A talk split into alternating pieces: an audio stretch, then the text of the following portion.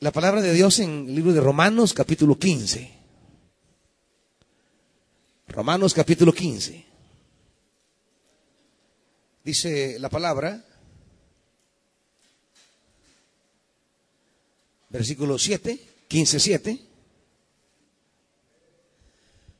Por tanto, alégrense mutuamente, así como Cristo los aceptó a ustedes, para gloria de Dios. Les digo que Cristo se hizo servidor de los judíos para demostrar la fidelidad de Dios, a fin de confirmar las promesas hechas a los patriarcas y para que los gentiles glorifiquen a Dios por su compasión. Como está escrito, por eso te alabaré entre las naciones, cantaré salmos a tu nombre. En otro pasaje dice, alégrense naciones con el pueblo de Dios. Y en otra parte, alaben al Señor naciones todas, pueblos todos, cántenle alabanzas. A su vez, Isaías afirma, brotará la raíz de Isaí, el que se levantará para gobernar las naciones. En él los pueblos pondrán su esperanza. Que el Dios de la esperanza los llene de toda alegría y paz a ustedes que creen en Él, para que rebosen de esperanza por el poder del Espíritu Santo. Padre, queremos rebosar de esperanza. Aunque la realidad a veces nos vacía y las dificultades nos, nos roban expectativas, aunque las cosas a veces no resultan como esperamos, y aunque los enemigos nos planten batalla, pero queremos rebosar de toda esperanza. Por eso venimos ante ti para que tu palabra nos ilumine cómo es posible eso y para que el Espíritu Santo haga lo que lo que solo él puede hacer y nadie más en nosotros. Darnos esperanza. Espíritu de Dios, aquí estamos. Conviértenos en mensajeros de esperanza. En el nombre de Jesús. Amén. Siéntese, hermanitos. Pastor Brian, venga. Una de las, uno de los pilares que la Escritura, sobre todo el Nuevo Testamento, menciona como pilares eh, del sostenimiento de la iglesia, de los creyentes, son tres: fe, esperanza y amor. Es un trinomio que usted eh, va a ver en todas las caras del apóstol Pablo tanto en los saludos como en las despedidas. Para Pablo es, es como los tres pilares que nos sostienen. De hecho, el famoso pasaje de 1 Corintios 13 que dice, ahora permanecen la fe, la esperanza y el amor. Él hará una observación que el mayor de ellos es el amor, pero que eh, la esperanza forma parte de, esa, de ese fundamento tripartito la fe, la esperanza y el amor. Y lo va a encontrar en los colosenses, en los filipenses, en romanos, los corintios, casi en todas las cartas paulinas.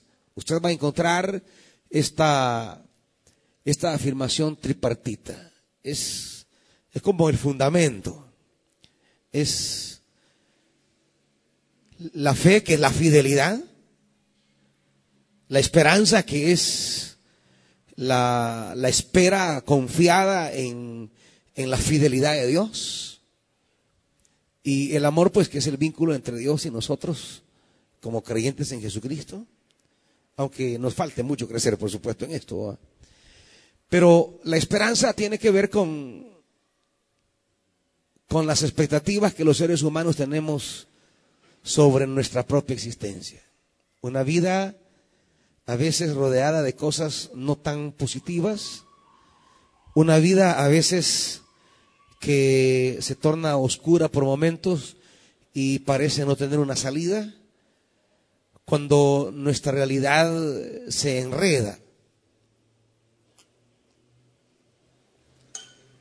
cuando el presente eh, parece confundido, desorientado y no tenemos claro el rumbo que llevamos. O el desenlace de situaciones que no podemos controlar, no están bajo nuestra capacidad de decidir en qué terminará. Cuando enfrentamos realidades que nos superan, realidades que son más grandes, más fuertes, más numerosas, más incisivas que nosotros, cuando estamos rodeados de situaciones que, que determinan una, un cierto fin, un cierto resultado que no queremos. Cuando nos esforzamos, caminamos y, luchamos, pero sentimos que la cosa no, no se resuelve, y entonces nos preguntamos, ¿para dónde vamos en realidad?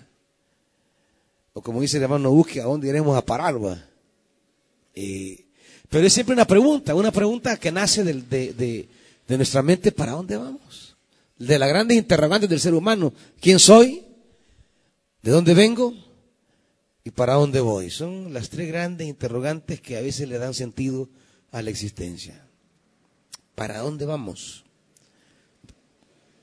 ¿Qué es lo que le da cierto sentido a nuestra vida aunque las cosas no estén bien? Porque si no tenemos claro eso, ¿qué le da sentido a mi vida cuando las cosas no caminan bien? El no tener claro eso, eso que es lo que va a llamar la Biblia esperanza, ¿qué es lo que me ilumina en las horas oscuras? ¿Qué es lo que me asiste en los tiempos de sequía? ¿Qué es lo que me sostiene en los bajones que dan eh, eh, en, en la vida? ¿Qué es lo que no me hace desistir cuando, cuando no marchan bien las cosas en la vida? ¿Qué es aquello que nos, que nos hace seguir viviendo con alegría y con paz? Es la esperanza. La esperanza son esas, esa visión que tenemos de nosotros, de Dios, de la vida, de nuestra existencia. Es, la esperanza es eso que no nos hace agonizar, sino tener paz. Por eso dice el versículo 13, que el Dios de la esperanza lo llene de qué? De alegría y paz. O sea, la, la vertiente de la, de, la, de la alegría y la paz es la esperanza. Es la esperanza la que nos da alegría. Es la esperanza la que nos da paz. Que son las dos cosas que se pierden cuando las cosas no caminan bien. Cuando el proyecto que tenía pensado realizar, el, el, el plan que tenía pensado iniciar, el rumbo que quería comenzar, no se pudo. No llegó la ayuda necesaria, no me dieron la respuesta positiva, no se pudo. ¿Qué perdemos? Estas dos cosas perdemos. Perdemos alegría y perdemos la paz. Y es donde la gente entra en crisis. Porque una cosa es que usted tenga, ¿cómo le llamaríamos esa palabrita? Tenga eh, eh, expectativas. Que usted tenga eh, un sueño. Pero otra cosa es tener esperanza. Porque a veces los sueños se hacen pedazos. Las expectativas se caen. La expectativa, el sueño y la, ¿cómo diríamos? La, la, aquello que usted se ha propuesto es, es suyo. Pero la esperanza no, no viene de nosotros. La esperanza viene de Dios. Por eso dice que el Dios de la esperanza y entonces cuando se quiebran los sueños, cuando se desarman las expectativas, cuando se nos viene abajo el, el, proyecto, nos venimos abajo también nosotros. Una cosa es que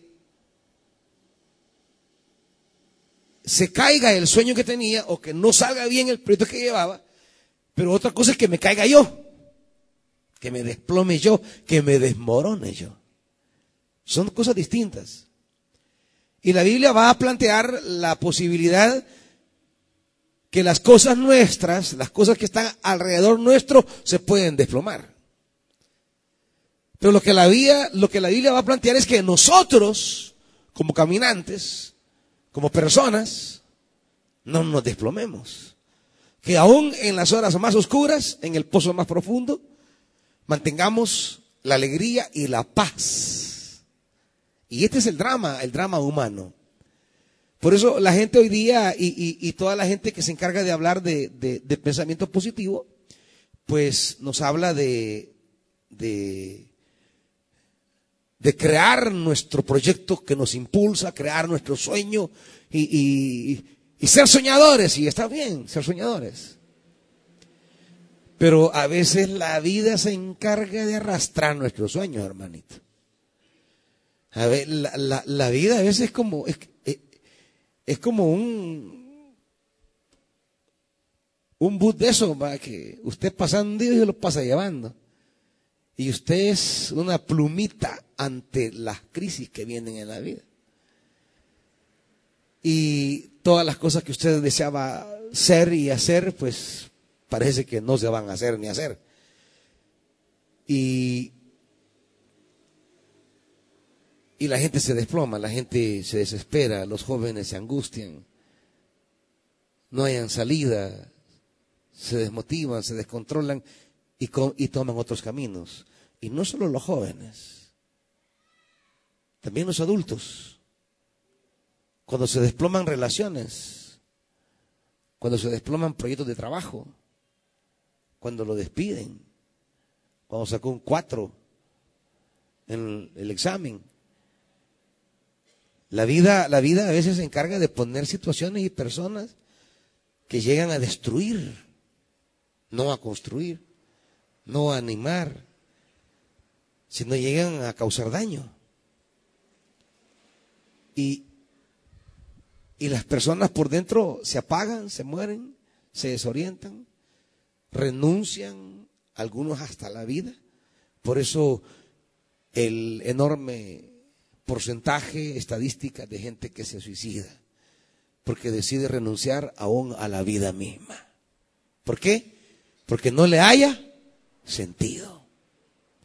La esperanza es eso.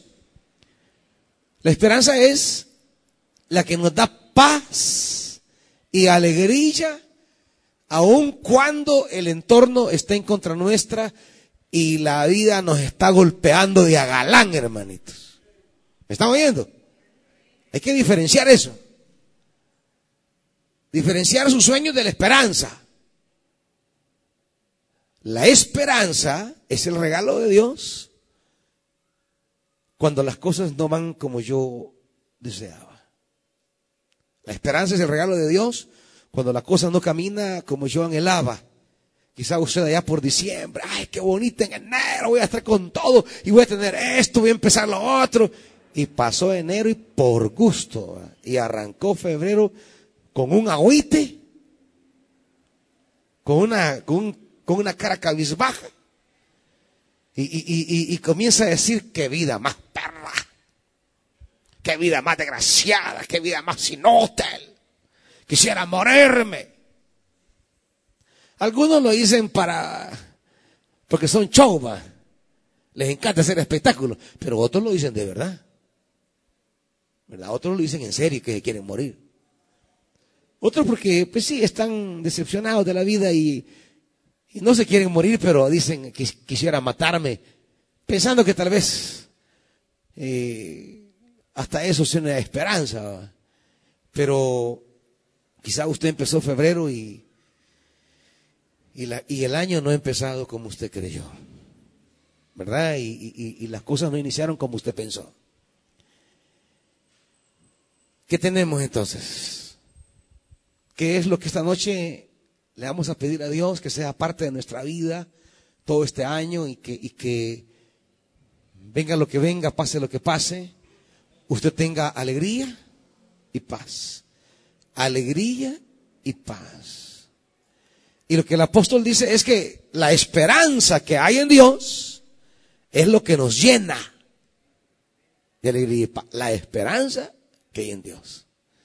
De tal manera que no resulta posible, no resulta viable pensar que la esperanza viene de nosotros mismos.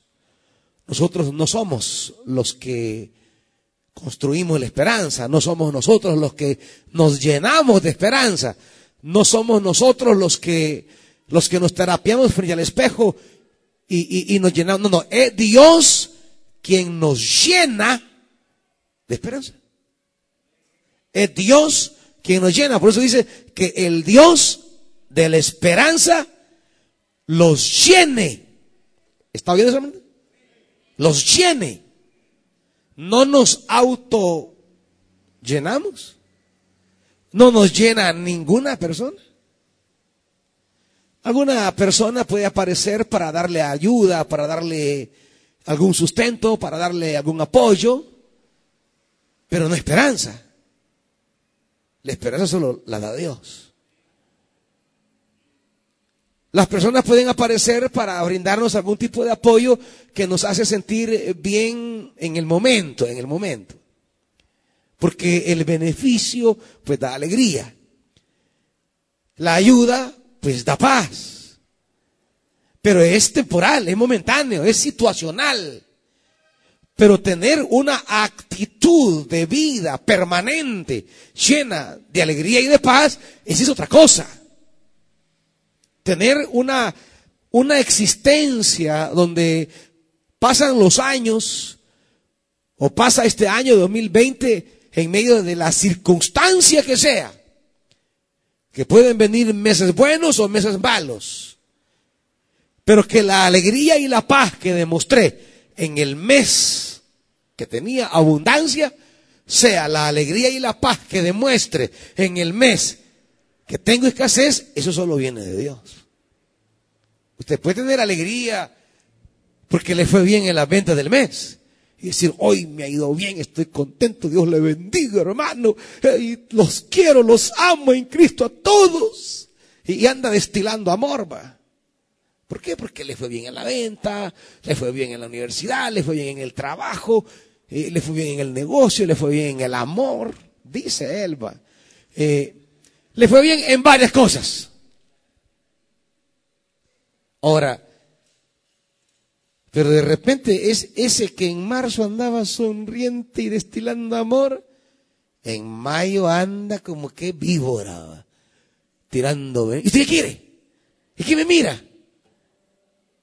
Y, y, y, y, solo es amargura. ¿Por qué? Porque no le fue bien. Porque si en el febrero consiguió bicha, lo cortó en abril. Pues sí, lo que no sabía era que la chica quería un regalo el 14, va. Y, y solo quería novio para el 14. Eso no entendió el dundereco. Y en, en abril le dio corte.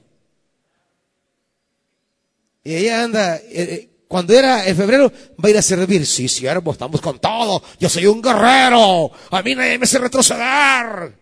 Y ya, y ya en abril, hey, va a ir a servir. Ojalá que me digan que no. Yo ni aparecer que ahí. O sea, que, que de repente las actitudes cambian, los pensamientos cambian. El cristiano no puede ser así. Nosotros no podemos vivir según las circunstancias. El exterior no puede determinar ni mis compromisos con Dios, ni mi llamado, ni cómo, ni cómo estoy. Cómo me siento, cómo, cuáles son mis pensamientos y mis sentimientos. Tales cosas, dice el apóstol, deben estar siempre. Alegría y paz, siempre. ¿Por qué? Porque viene de la esperanza que hay en Dios. En cualquier circunstancia. Y es ahí donde usted ve a los hombres de la Biblia, las mujeres de la Biblia. Gente que sirvió a Dios, Y no eran la gente que soñamos nosotros que eran como superhéroes o perfectos y santos. No, no, no. Es que ellos tenían las actitudes que vienen de Dios para enfrentar la realidad con esas actitudes que vienen de Dios. Muchos de ellos pudieron llegar como Jesús a la hora de la muerte y decir con una calma impresionante, Padre, perdónalos. No saben lo que hace. ¿De dónde saca Él esa paz para decir semejante palabra en la hora de su muerte? Si usted que no lo están matando, que una mirada mala le han hecho, ya le está diciendo que se caiga del bus hermana. Si usted, que en medio que lo ignoraron, que no le dieron la mano, que no lo saludaron, ya está deseándole que se le quemen los frijoles, que se le, que, cuando planche le haga cortocircuito la casa. Si usted con algo de menor trascendencia ya está deseándole algo malo a su hermanito aquí en la iglesia. No digamos que participe de un complot para matarlo o que le haga daño.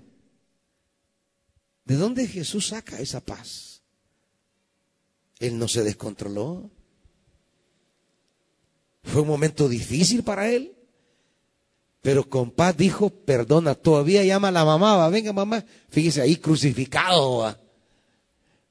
Mamá, vení, y ya llega María, vení, discípulo amado todavía está allí velando por la madre. Su responsabilidad, porque él era responsable de su mamá. Eso significa que José ya había muerto y no había quien cuidara a María. Y Jesús era el responsable de cuidarla. Pero en la propia hora de la cruz, Él está cumpliendo sus responsabilidades. Y la madre se va a quedar sola. Así que le dice al discípulo amado, vení, desde este día ella es tu mamá y desde este día él es tu hijo, le dice la mamá. ¿Qué está haciendo Jesús? Está diciendo el discípulo amado que vele por la mamá, que le entrega a la mamá, que la mamá no va a quedar en desamparo, se la encomienda al discípulo amado en la cruz y está cumpliendo sus responsabilidades. ¿Y usted, hermanito? ¿Y usted? Con cualquier tonterita anda justificando que ya no puede seguir haciendo lo que el Señor le ha mandado hacer. Cualquier tonterita, fíjese que, que, que no voy a poder llegar. Ay, ¿qué le pasa? Es que, es que, no sé, me siento mal. Siéntese bien, pues. Y venga a servir. Cualquier tonterita,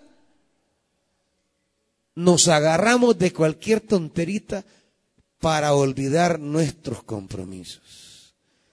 Nosotros tenemos una poca conciencia de compromiso y responsabilidades. Es una pena que los evangélicos no seamos diferentes a los no evangélicos en cuanto a asumir las responsabilidades y los compromisos, venga lo que venga, pase lo que pase, pudiendo muchas veces cumplirlos, pero no. La espiritualidad, hermanitos, pasa por estas cosas. Y hay gente tan irresponsable en su ministerio. Hay gente tan irresponsable. Ay, que a mí Dios me llamó, que Dios me dio esto.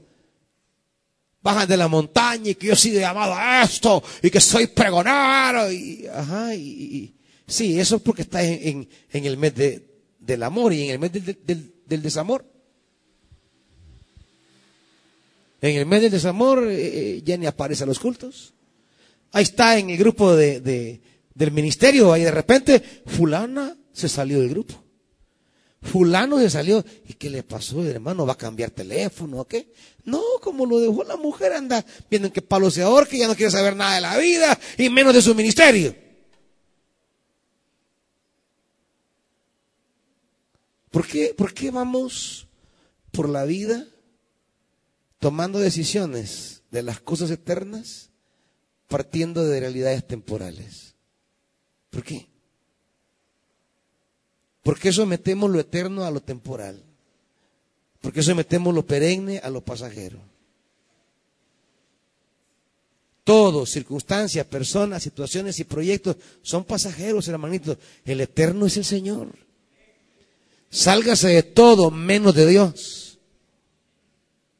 Sálgase de todo menos de servir a Dios. Menos de seguir a Dios. Menos de continuar para Dios. Pero claro, para eso necesitamos esperanza. Para eso necesitamos esperanza. Que me sostenga para no hacer locuras en las horas de oscuridad. ¿Por qué? Que me dé paz. Paz. Y no andan ahí convulsionados, ahogándose. Ay, me pasó esto. Ay, ay, las 24 horas andan en crisis. No, paz. La paz de Dios. A mucha gente aquí le falta paz de Dios. Son muy disparados, muy alocados. A cada rato se les baja el dado porque agarran cortocircuito. Y ya uno dice, este, este, esta hermana anda con cortocircuito, no le hablen ahorita. Este hermano ahorita anda con los dados bajados. A cada rato agarran cortocircuito. ¿Por qué? Porque no tenemos un fundamento que le dé sentido a nuestra vida, que le dé claridad a nuestra vida en las horas adversas, en las horas difíciles, en las horas de oscuridad que todos tenemos, hermanitos. Todos, todos tenemos horas complicadas, horas difíciles, eh, horas dolorosas, horas de soledad, horas de conflicto, horas de retos, horas de compromiso, horas de desafíos, horas de lucha, horas de batalla, de asumir retos más grandes que nosotros y, de guerra, gente que llega a hacernos la guerra. Todos tenemos esto, hermanitos. Horas de frustraciones, horas de decepciones. Todos tenemos los momentos donde las personas cercanas o amadas eh, nos decepcionan? ¿Usted tendrá la decepción de un hijo que no llenó una expectativa suya? ¿O los hijos una expectativa sobre sus padres que no se la llenaron? Todos tenemos esto, hermanitos. Si la, eso se llama vida. Eso se llama realidad. esa es la realidad. Y la realidad es fría. La realidad es cruel. Y a muchos se encarga de bajarnos a la tierra porque andamos elevaditos, Y ponemos otra vez los pies y a veces no los pies que la cara porque la, realidad nos, nos devanó y nos, y nos dio contra la cara. Entonces, ¿cómo reaccionamos? ¿Cómo mantenemos la perspectiva de la vida? De tal manera que estas circunstancias o estas personas no vengan a hacer factores negativos en nosotros.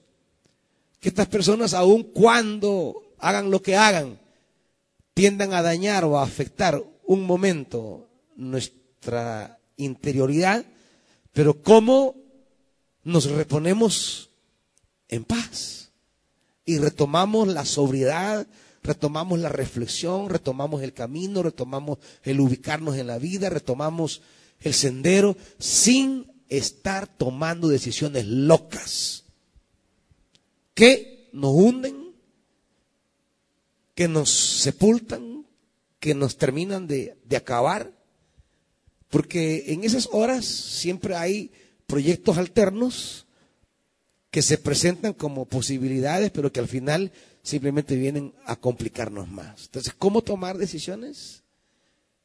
En esas horas oscuras pero llenos de paz, la paz de Dios, llenos de alegría.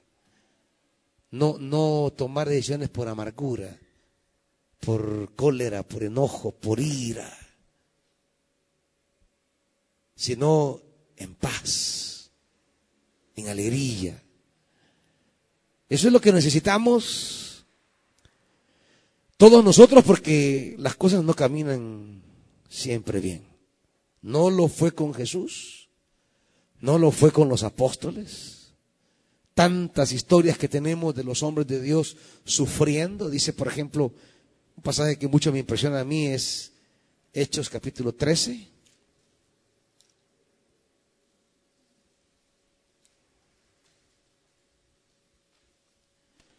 Pablo y Bernabé llegan predicando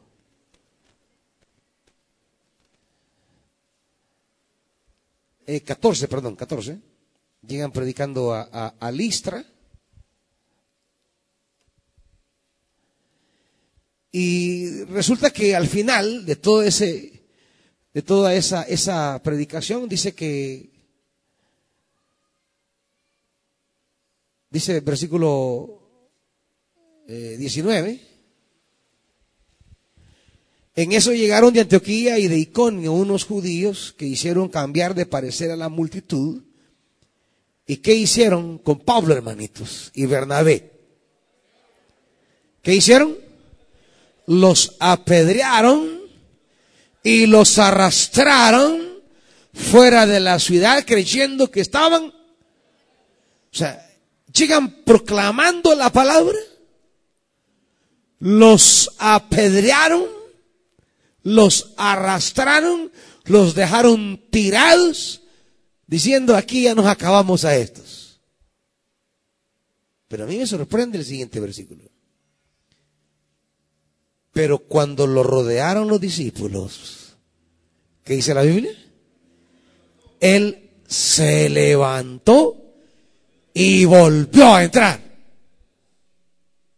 O sea, ¿Qué, rige la mente de este hombre? Que en ningún momento se pone a cuestionar ni la bondad, ni los cuidados, ni el amor de, Dios para él. Que en ningún momento se pone a, dudar de la, de la paternidad de Dios, ni de la fidelidad de Jesucristo, ni se pone a murmurar, pucha, que yo predicando andaba y me pasa esta desgracia. ¿No? Simplemente él sigue una lógica de, de continuar, de proseguir. Inmediatamente se levanta y vuelve a entrar. Es decir, a continuar. Y el pasaje dice, al día siguiente partió para Derbe en compañía de Bernabé, como que nada. ¿Por qué hoy somos tan aguados, hermanitos? ¿Por qué somos tan inútiles ahora? ¿Por qué somos tan de vidrio? Ya parecen cristianos de embelea, que en medio se meten a la cancha y pum, a quebrarse ya. Medio se recuperan y a la cancha otra vez a quebrarse. Cristianos de vidrio. Cualquier cosita. No, ya no voy a ir. No, es que he estado pensando bien las cosas. ¿Y qué va a estar pensando bien? ¿Usted cree que dejar el ministerio es pensar bien las cosas? No ha pensado nada. Simplemente se echó yo. Pues. Le agarró ese arrebatamiento que lo enloqueció para complicarse más para tomar decisiones improductivas. Lo dejan tirado allí y él se levanta, bueno. Tengo una mis pedradas por aquí, pero bien, sigamos. Como que nada. Y mañana, Pablo, te vas a tomar unos dos días porque esa pedrada te ve bien fea. Es chindondo, se te ve como que sigamos a predicar el Evangelio. Y aquí son de vidrio ahora. ¿Por qué no perduran las relaciones? Porque son de vidrio. Porque hay, hay, hay una mentalidad y hay un sentir de vidrio. No, es que, es que, pues sí, es que él vino a la casa y ni me dijo hola. Quizá ya no me quiere. Y, y, y agarran la depresión. Quizá ya no me quiere, tiene otra. Y el hombre pues sí entró cargado de crisis, hombre. Y además iba rápido para el baño. La comida que le hizo mal usted ayer, eh, anda con correr que te alcanzo. Y todavía quiere que se detenga y decirle, hola mi amor, ¿qué tal? ¿Cómo estás? Si el hombre iba batido para el baño, pues.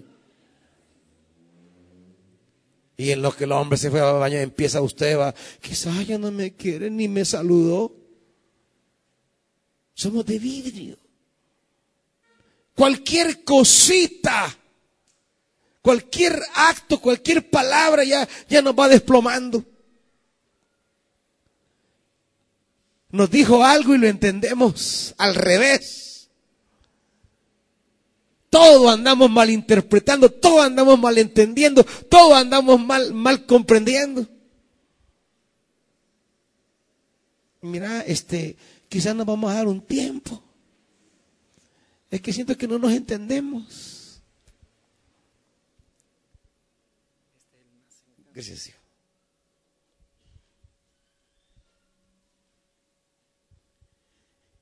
Y ya, y ya son tan vulnerables, tan frágiles.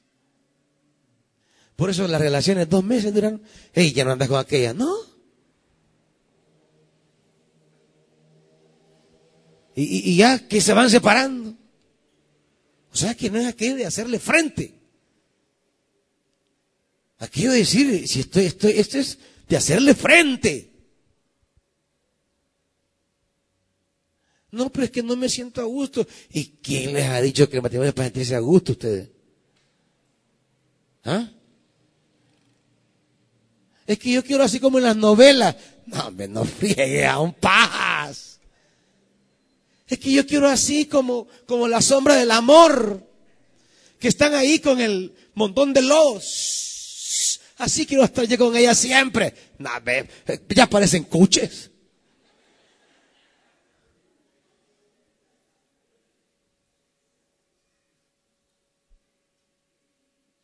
No, no, no, esto no es de novelas ni de películas, hermanitos. Es de tener temple para resistir, permanecer y continuar. Por eso no duran ni en la iglesia. Ustedes que son nuevos, ¿cuántos van a durar? son de vidrio también. Necesitan llenarse de esperanza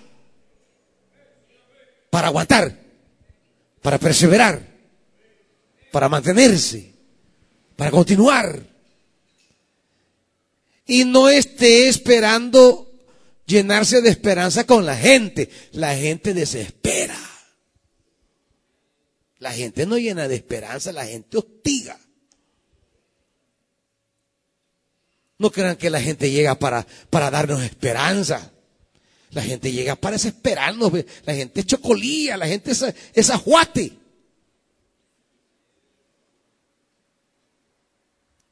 La vida tampoco de esperanza.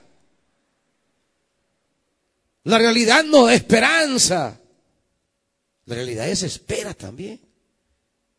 La realidad nos aborda con toda clase de circunstancias que nos angustian, nos afligen, nos, nos meten esa ansiedad. Y muchos andan ansiosos. Muchas de las enfermedades de hoy tienen que ver con la falta de esperanza. Necesitamos esperanza, eso que a usted lo sostiene firme cuando no hay razones para estar firme. Eso que a usted lo mantiene caminando cuando no hay motivos.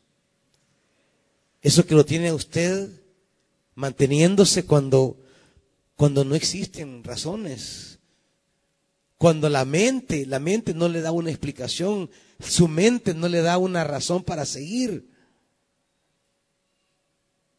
Entonces cuando la esperanza llega y nos brinda una, una comprensión de Dios, de sus propósitos para con nosotros, cuando nosotros, cuando Dios nos permite vernos en el concierto de sus planes, cuando, cuando nos hace vernos en las buenas manos de Él, cuando nos permite entender, entender cosas que no entendemos.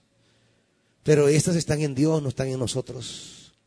Por eso hay que tener caminos de esperanza. Y, dice, Romanos es un, es un pasaje de mucha esperanza, dice capítulo 5.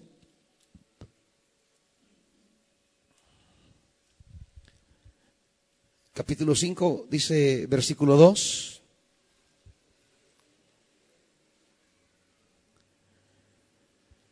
También por medio de Él y mediante la fe tenemos acceso a esta gracia en la cual nos mantenemos firmes. ¿Está oyendo eso? ¿Cómo nos mantenemos? Así que nos regocijamos en la esperanza de alcanzar la gloria de Dios. Sea, Pablo está pensando no en una vida títere de la realidad, está pensando en una vida de cara al macro proyecto de Dios. Porque está mi, macro, mi micro proyecto, mis cosas personales, las cosas que deseo y está el macro proyecto de Dios. Y hay que ir ubicándonos en eso. Porque una de las claves para Pablo es, a veces hay cosas que en mi micro proyecto de vida no van bien. Pero si en el macro proyecto de Dios las cosas van bien, encantado, dice Pablo. O sea, en esto de la esperanza hay que empezar a entender mi vida y mi existencia a partir de Dios y no de nosotros. No somos nosotros el eje, es el Señor y su proyecto. Por eso Pablo dice, mire, a mí, aunque me esté yendo mal, pero si andan esos ahí predicando, aunque sea de mal corazón, no importa, yo me alegro o sea, Pablo dice, mire, yo puedo no estar bien, pero si la palabra está siendo predicada, encantado por mí. Eso le da alegría a Pablo. Significa que su esperanza no está en, en sí mismo, está en valores más grandes que él. Pero claro, como este mundo nos ha hecho creer que somos la divina garza, que somos el centro del universo, la última Coca-Cola en el desierto, según como estén mis cosas, así me voy a sentir. Y como no le va bien en la venta que hizo, no le va bien en su proyecto, ah, pues todo no sirve y todo se va a la calle. Pero si usted tiene una jerarquía de cosas importantes y el Espíritu y la palabra le han enseñado que el reino y las cosas de Dios son más importantes que las cosas mías personales, Quizá algunas cosas mías no van bien, pero si marcha bien el Evangelio, si se hace el ministerio, si la iglesia va caminando, si la obra se va realizando, si el Espíritu está moviendo, hombre, estoy feliz. Aunque en mi micromundo no esté bien. Que no me salieron las cosas, pero no importa. Las cosas más importantes van marchando bien. Por eso aquí tenemos hermanitos que, mientras ellos estén bien, pero no se predique la palabra, no hay compromiso, se sienten bien, porque para ellos, ellos son lo más importante. Pero hay otros que aunque las cosas no nos salgan como queremos, pero mientras el ministerio avance, el reino camine y la obra se haga, estamos bien, hermanos estamos alegres.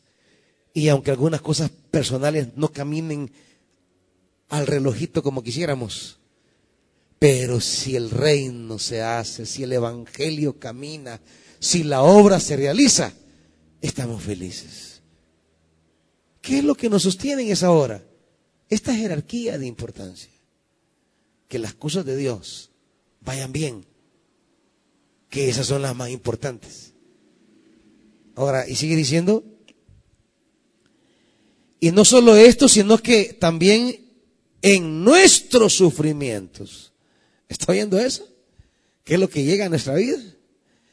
En nuestros sufrimientos porque sabemos que el sufrimiento produce. Claro, cuando hay esperanza, pues. La esperanza nos permite sufrir y aprender del sufrimiento perseverancia. Si no tiene esperanza, el sufrimiento le va a dar corrida. Me voy, dejo todo, tiro todo, si no hay esperanza. Pero si hay esperanza, van a llegar las horas de sufrimiento y lo que voy a aprender es a perseverar. ¿Y la perseverancia que da? Entereza de carácter. ¿Y qué es esta entereza de carácter? Bueno, es ese temple. Que no sea de vidrio, pues, que no sea de papel, que no sea de azúcar. No, si yo vi que, que, que se, se, está poniendo oscuro, ya va a llover. No, no, carácter. Démosle, ¿qué tiene? Pues? Pero es que esa zona es bien difícil. Démosle. Porque esa tarea es complicada. Démosle. Entereza de carácter, esa determinación, esa convicción, eso que hace falta tanto en la vida. Uno mira a gente tan floja. No tiene ese carácter, esa determinación de estar allí como un pilar inamovible. Son una hoja estos palos, ¿ve? Caen, viene un viento, otro, otro por allá, y así andan. Como hojarasca. No tienen temple. No tienen determinación. No tienen firmeza no echan raíz, no mantienen firmeza. Esa es una de las cosas que se, que se elogia y se ama de los cristianos de antes. Si algo tienen esas iglesias, que aunque ya solo hay viejitos, porque no han sido capaces de renovarse, pero son viejitos que mueren en el Evangelio. Porque hay iglesias hoy que parecen asilos, para los 20 ancianos y nada más porque no han sido capaces de renovarse, pero tienen una cualidad, que sus 20 ancianos, desde que pusieron un pie en el camino de Dios, hasta que se vayan con Dios. A diferencia de hoy, de muchas iglesias que crecen y crecen y crecen, pero tienen mucha gente flotante. Son una gente que anda así, como en una nube para arriba y para abajo, nunca toca tierra. Nunca echa raíz. Y nunca dan frutos, por supuesto. Porque usted no ha visto ningún árbol que, que dé frutos en el aire. Tiene que estar ¿dónde? En tierra. Y echar raíz. Y hay un montón de gente que anda así, para arriba y para abajo. Y sigue diciendo, y la entereza de carácter que da, esperanza. ¿Por qué no tienen esperanza? Porque son flojos. Porque no perseveran. Y porque no descubren en el sufrimiento la inspiración de perseverar y ser fieles. Por eso no hay esperanza en muchos. Y por eso caminan según las circunstancias. No, es que no tengo ganas de ir a la iglesia, es que, es que no me salió un negocio que yo tenía y nada, no tengo ganas. ¿Y quién le ha dicho que venir a oír la palabra es cosa de ganas? Esto es cosa de necesidad. Usted necesita esperanza, necesita a Dios, necesita que Dios lo llene. Pero no trabajamos en esa perspectiva. Y sigue diciendo en Romanos capítulo 8, Romanos 8.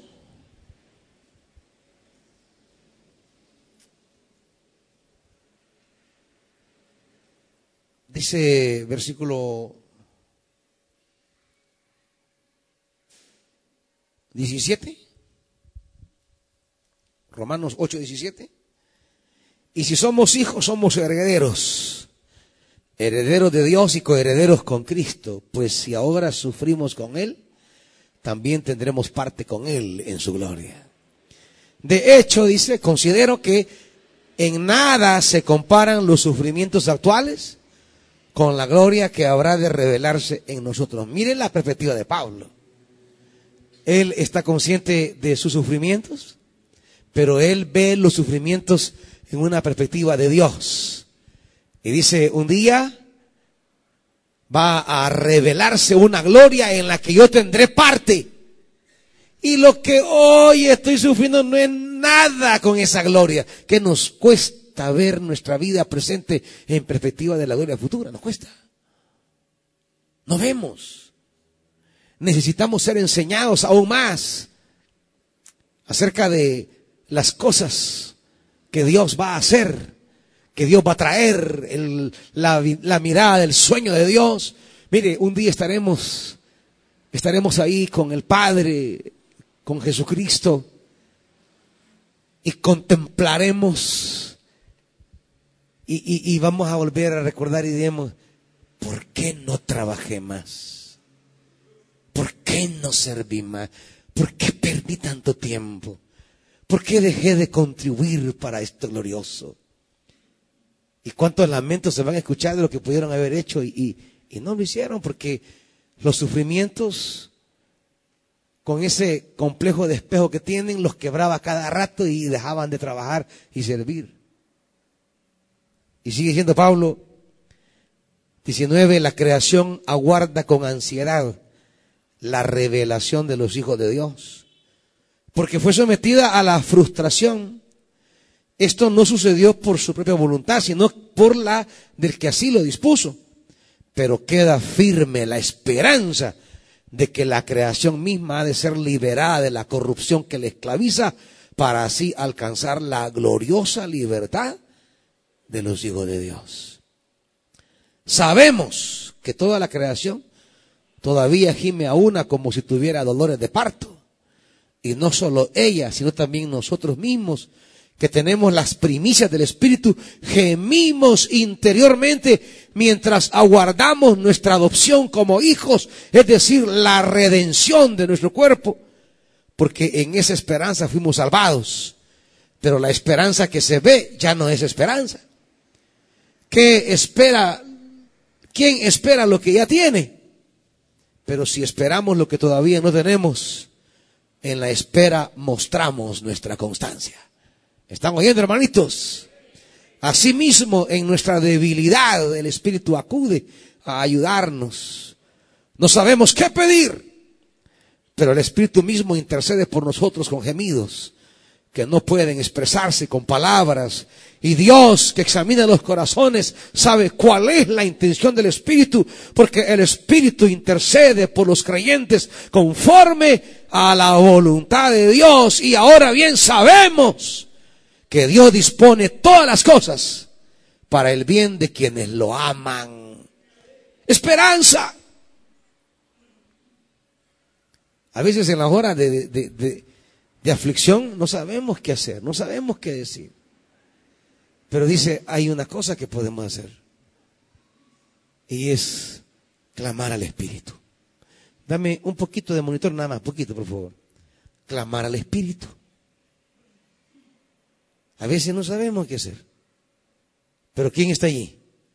El Espíritu.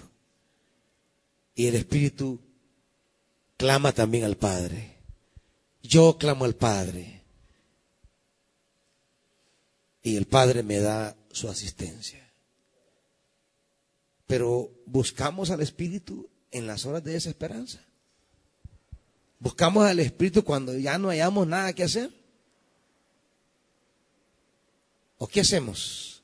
¿Qué buscamos? ¿En qué nos refugiamos?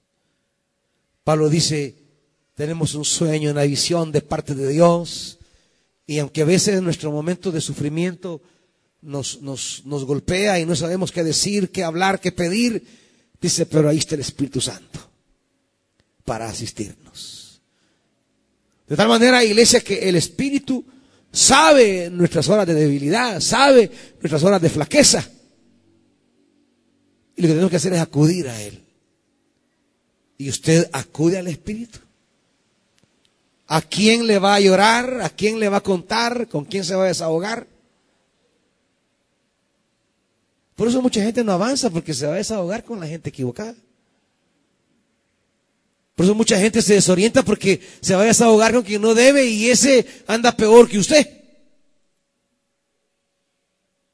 Pues sí, como que le vaya a preguntar a un bolito ahí en la calle, mire, hey, hey, hey, quiero dejar la bebida, ¿qué hago? ¿Qué cree que le va a decir el bolito? Echémonos un parvo.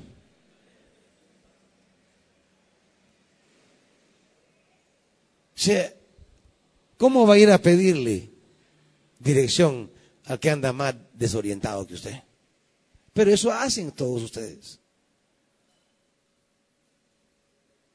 Aquí está el Espíritu Santo.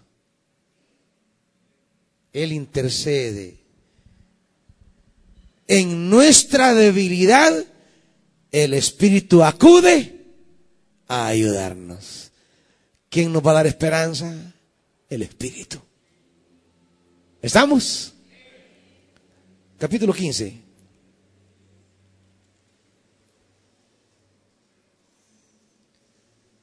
Dice el versículo 4. De hecho, todo lo que se escribió en el pasado se escribió para enseñarnos de que alentados por las escrituras, perseveremos en mantener nuestra esperanza.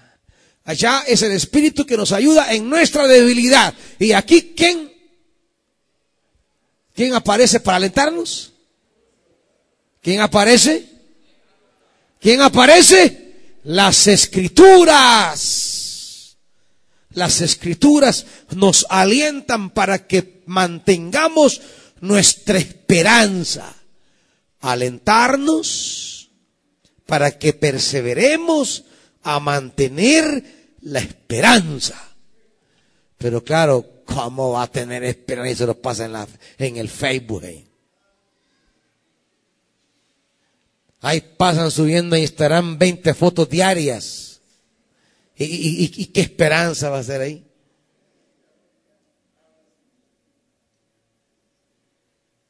Tienen como 20, en 20 redes pasan metidos. Y están contando a medio mundo en las redes. Y mensajes por todos lados. Y fotos en cada una. Y comentándome. Y, y así como pues. ¿Y las escrituras cuándo? Y cuando viene la hora de crisis, la hora de oscuridad, ¿qué? Instagram te va a sostener en la fe. Facebook te va a dar palabras de aliento. Twitter. Y cada día se están inventando más caramadas a fin de atarantar a, a ustedes, pues. A fin de tenerlos más sobados. Pero esa es la red virtual y hay una cosa que se llama realidad, que es la que vivís día a día, que es la que te enfrentas cuando te sentas a la mesa y no hay que comer. Cuando vas acá es a pagar, cuando vas a, la universidad a pagar, cuando vas a, que necesitas tus cosas, que no tienes ya ni, ni que ponerte. Eso se llama la realidad. Y ninguna de esas virtualidades te va a orientar en la realidad. La palabra de Dios sí te da luz para tu realidad. Pero cuán distante estamos de la palabra. Cuán lejos estamos de la palabra. Lo que se escribió, se escribió para nosotros, dice, para enseñarnos para alentarnos. Las escrituras nos alientan a perseverar y a mantener nuestra esperanza. Ahí tenemos las fuentes de esperanza. El Espíritu y la palabra. Síganle diciendo a la noviecita que es su esperanza, síganle diciendo. Síganle diciendo al marido, eres mi esperanza, mi amor. Síganle diciendo. Ya vamos a ver rajada esa esperanza en el suelo del rato.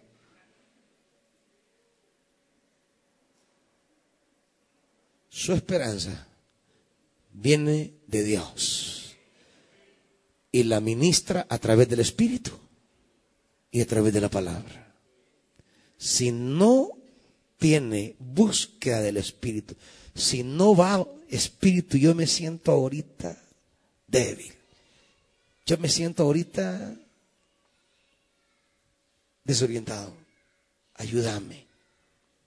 Y busca el Espíritu y ruega al Espíritu y suplica al Espíritu, el Espíritu va a ministrarle esperanza. Que eso es una cosa que los hombres no dan, nadie se lo da, solo el Espíritu.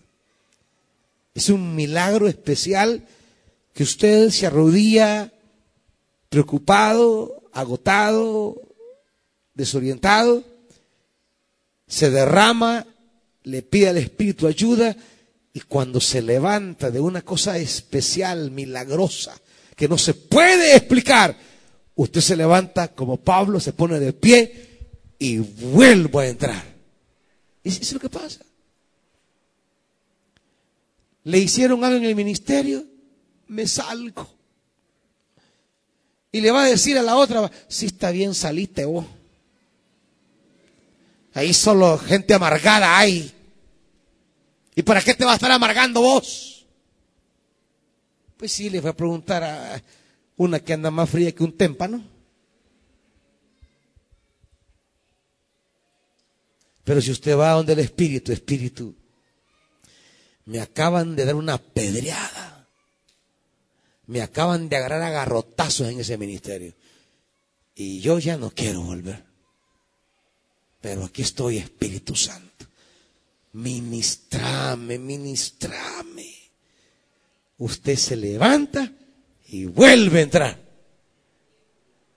Y cuando lo vea llegar, el que le amargó la vida, creí que esta se iba a ir y ahí viene la, una piedra. Sí, eso nos hace el Señor, piedra.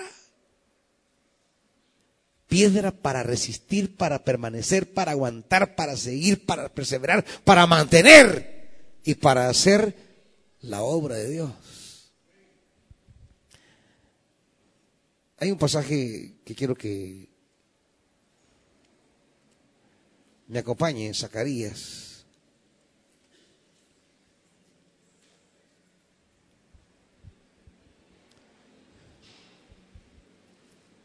Zacarías capítulo 9.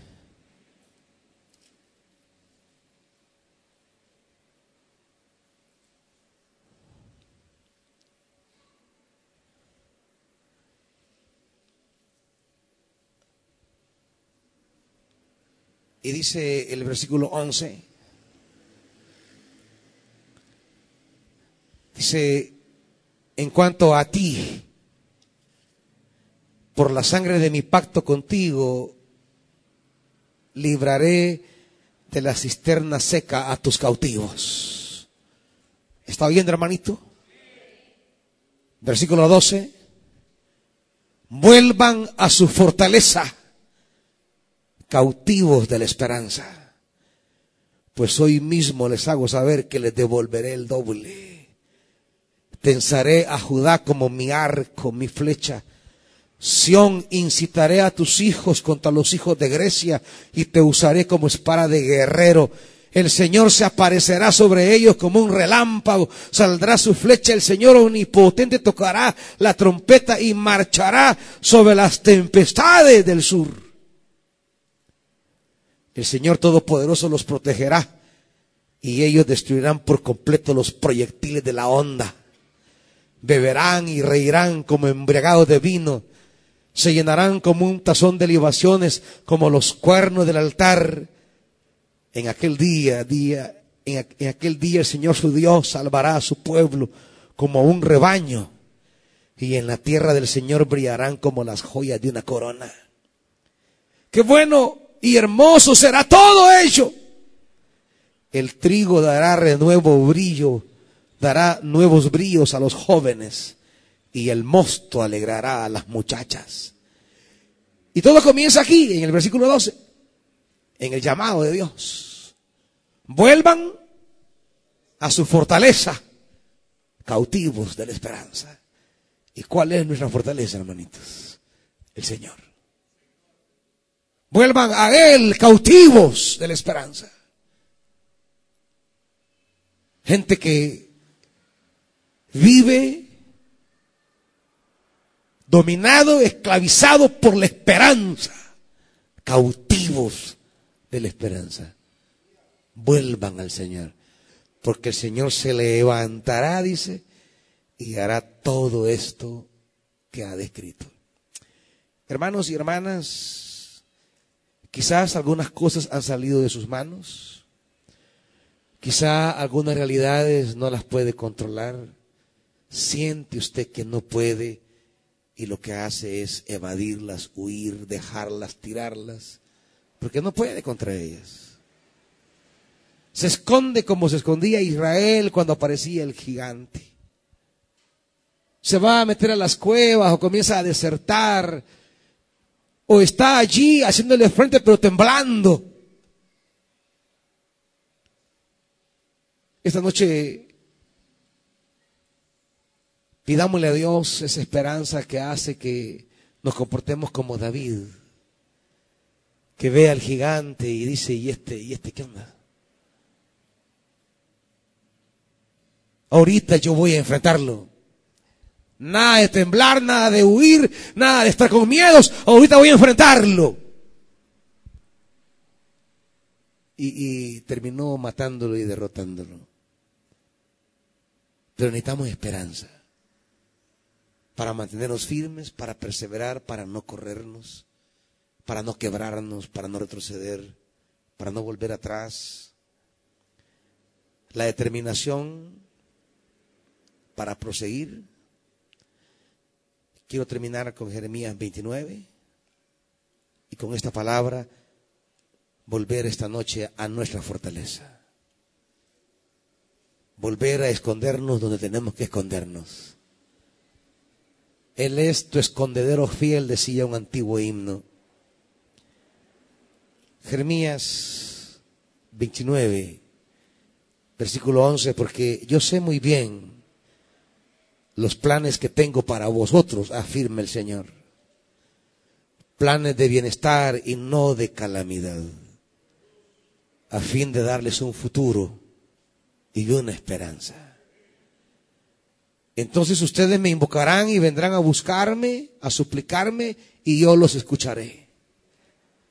Me buscarán y me encontrarán cuando me busquen de todo corazón. Me dejaré encontrar y los haré volver del cautiverio, dice el Señor. Esperanza. Volvamos a nuestra fortaleza. Vuelva a su fortaleza, hermanito. Vuelva donde nunca tuvo que haberse apartado. Vuelva al lugar donde nunca tuvo que haberse alejado. Vuelva a su fortaleza. Y si usted está aquí, pero su corazón ya no está en la fortaleza, porque podemos estar aquí, pero, pero ya, ya mi corazón no está en la fortaleza de Dios. Volvamos al lugar donde nunca tuvimos que haber salido. La fortaleza que es el Señor. Quienes deseen esperanza en esta hora difícil, vengan delante de Dios. Aquí está el Espíritu Santo. Él va a ministrarles esperanza. Él va a ministrarles esa perseverancia. Él va, él va a darles esas fuerzas. El Espíritu que conoce su debilidad va a animarlos. Si hay alguien necesitado de esperanza, venga al frente. Claro, de los cuales yo soy el primero en necesitar esperanza de parte de Dios para proseguir, para caminar, para continuar, para perseverar, para servir, para estar siempre alegre y en paz. Alegre y en paz. Venga, venga delante del Señor, hermanita, hermanita. Venga delante de Él. Hay alegría y paz para todos.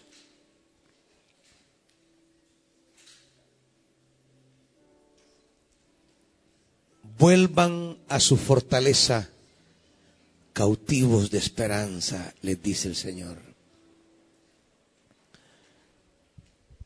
Vuelvan a su fortaleza. Y Él hará, Él vendrá, Él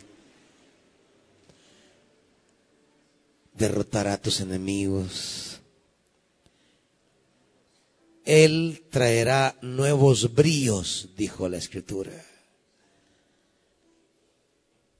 Quienes están perdiendo su brillo, quienes pierden ya las fuerzas. Invito al equipo pastoral que pase a ministrar a los hermanos. no deben quedarse de espectadores inmediatamente. Tanto pastores como pastoras. A ministrar al pueblo y a entregar la palabra que el Espíritu quiere entregar.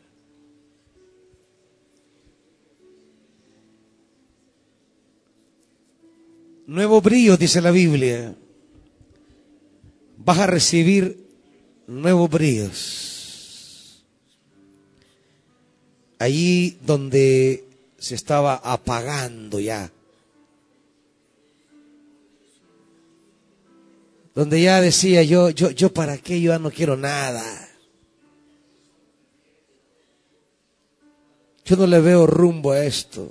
Yo no le veo el camino a esto.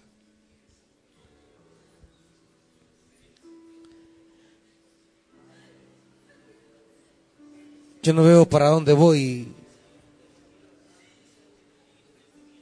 Cuando las cosas en la familia están complicadas.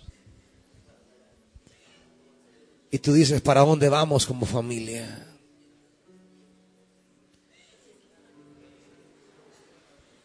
Vuelve a tu fortaleza. Vuelve allí allí. Él te dará esperanza. Y tú te levantarás con nuevos brillos. Eso que no da el hombre. Eso que no da nadie.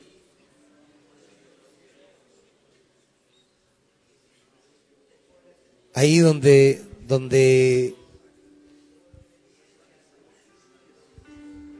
te sientes confundido, desanimada.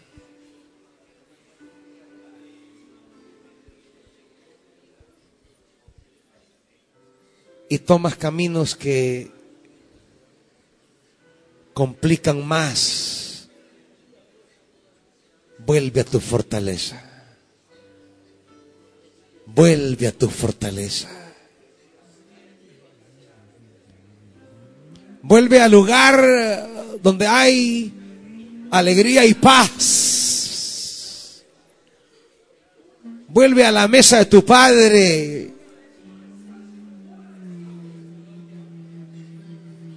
Vuelve al Espíritu, vuelve a la palabra. Vuelve al Espíritu. Vuelve a la palabra. Y vendrán tiempos de nuevos brillos, dice la Biblia. Dios te volverá a iluminar, tu rostro volverá a irradiar, volverás a ser luz. La alegría llenará tu corazón, la paz llenará tu espíritu. Y podrás ver, podrás ver.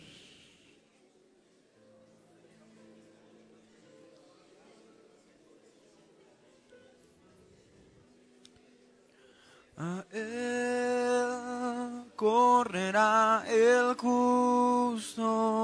Padre, hay un pueblo que te busca. Y levantado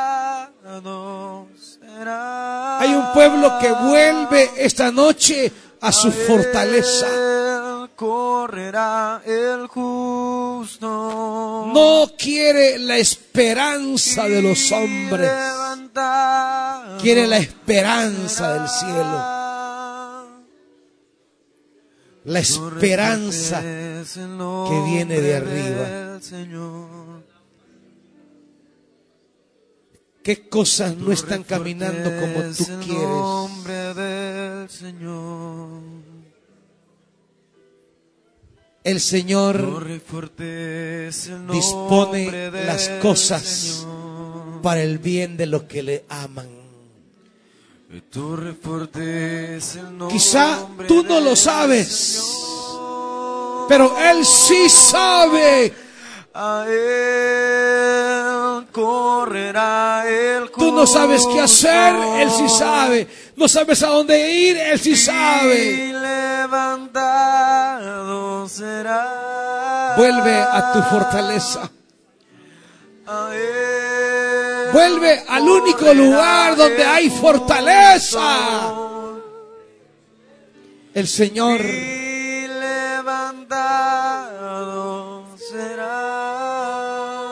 traerá esperanza.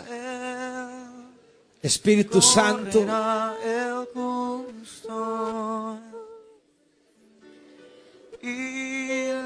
Ministranos de eso que necesitamos. Esperanza. Esperanza para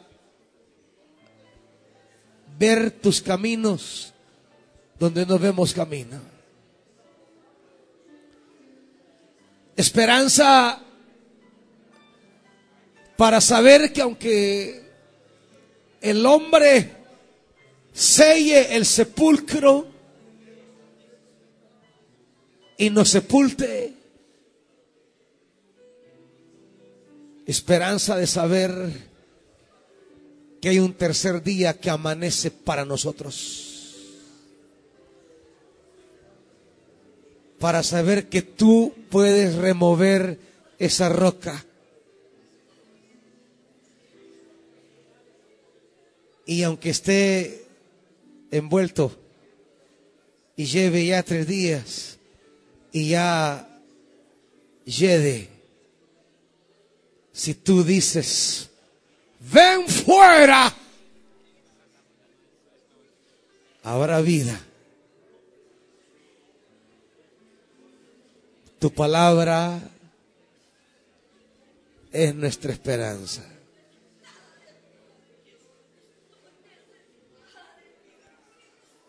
Tu palabra es nuestra esperanza. Tu palabra es nuestra esperanza. Espíritu Santo, hay hermanas y hermanos aquí que vienen para ser ministrados esta noche, que ya no soportan, ya no aguantan, quieren un hasta aquí. y empezar nuevos brillos. En el nombre de Jesús, que así sea, Padre, ahora. En el nombre de Jesús cumple esto, Dios. Ya no soy un esclavo del temor. Yo soy hijo de Dios. No eres esclavo del temor, sino esclavo no de esperanza, cautivo de esperanza. Oh, sí. Yo soy hijo soy un esclavo Dilo, iglesia. Porque habrá esperanza esta noche. Yo soy hijo. Dilo porque el Espíritu de derramará esperanza sobre ti Ya ahora. no soy un esclavo Te levantarás de este lugar y saldrás con nuevos bríos y habrá alegría y habrá paz. Atrás quedará la confusión, atrás dejarás el desánimo, atrás queda la oscuridad, porque hoy caminarás en luz. Hasta hoy llega la turbación. Hasta hoy llega el miedo. Con una canción Hoy caminarás en luz. Hoy andarás de cara al sol. Porque has vuelto a tu fortaleza. Cantas libertad. ¡Oh, sí! En mi adversidad. Sí, sí, sí, sí. Hasta que huya el temor. Y ya no soy un esclavo Hoy quizás- temor. Te levantaste Yo con soy miedos. hijo de Dios. Hoy quizás sonó la alarma en tu habitación Ya no soy un Y muchos se levantaron con miedos, con temores. temor. fueron a abrir sus negocios con miedos. Revisaron su teléfono con temores, pensando lo peor